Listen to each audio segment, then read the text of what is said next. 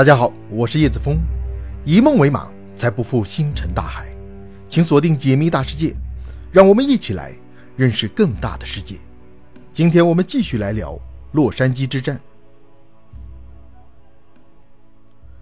联邦调查局通过所有渠道，动用所有手段，对美洲大陆所有的飞机，包括那些私人拥有、没有进行登记的，都彻底进行了调查，却没有发现任何有价值的线索。那么，既然史汀生的推测都是错误的，是不是就能从侧面证明诺克斯调查的结论是正确的呢？也就是说，当晚的洛杉矶上空确实没有任何东西，炮兵只是对着空气在开大招。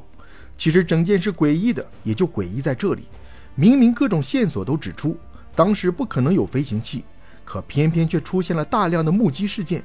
如果一起目击事件可以用紧张来解释，那数百起目击恐怕用紧张就解释不了了。另外，别忘了，二十五日凌晨一点四十分，三个相互独立的雷达都检测到了一个不明飞行物，并且在四十多分钟的时间里，一直锁定了它两百多公里。虽然在一九四二年的时候，雷达技术并不完美，经常会将鸟群之类的东西误判成飞机，但三个不同位置的雷达同时出现错误，这样的概率有多低，恐怕不用多解释。所以，结合大量的目击报告和雷达证据，我们有理由相信，当天凌晨洛杉矶上空确实有东西。那这个东西究竟是什么呢？一九四八年，在美国空军的授权下，少校威廉·戈斯对这一事件进行了深入研究，并得出了最终结论：罪魁祸首是一个气象气球。对于这种结论，大家是不是很熟悉呢？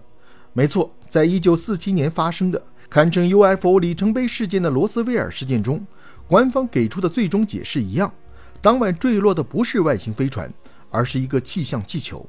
不过，跟罗斯威尔事件坚强的解释比起来，戈斯的结论确实更靠谱一些。因为有三名军官表示，当天凌晨一点左右，在好莱坞附近确实放飞了两个携带红色照明弹的气象气球，这和一些目击事件的描述是一致的。那么，为什么军队要向一个气球开火呢？一九四九年，一位参与军事调查的陆军上校约翰·墨菲，在他的文章中给出了最可能的解释。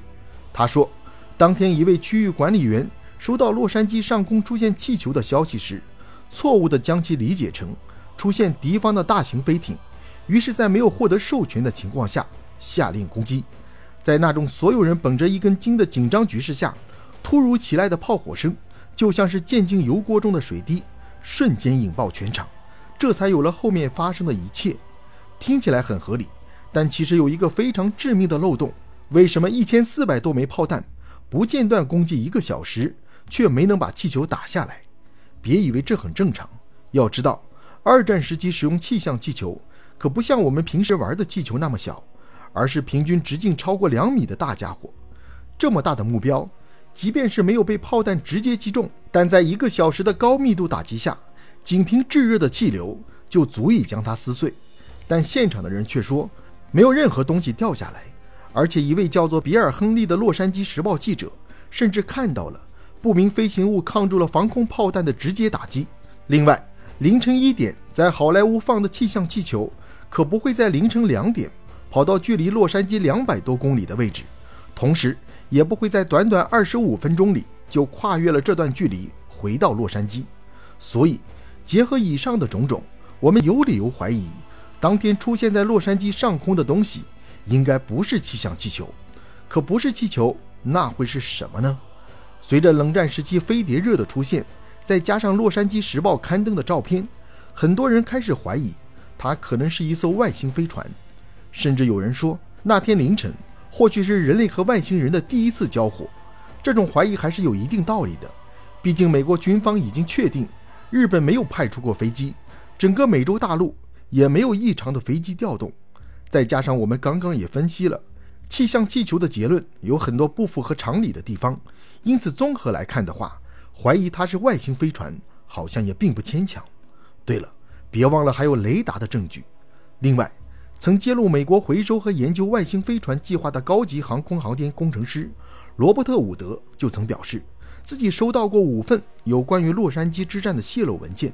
至少有一个真实性得到了确认。其中包括当时的美国总统罗斯福和陆军参谋长乔治·马歇尔在事情发生一周后的备忘录。备忘录中提到，当天有两艘飞行器被击落，一艘在长滩以南十几公里的海洋上方，一艘在洛杉矶东面圣贝纳迪诺山脉上空。同时还提到，这两架飞行器看起来并不属于人类，很可能来自地球之外。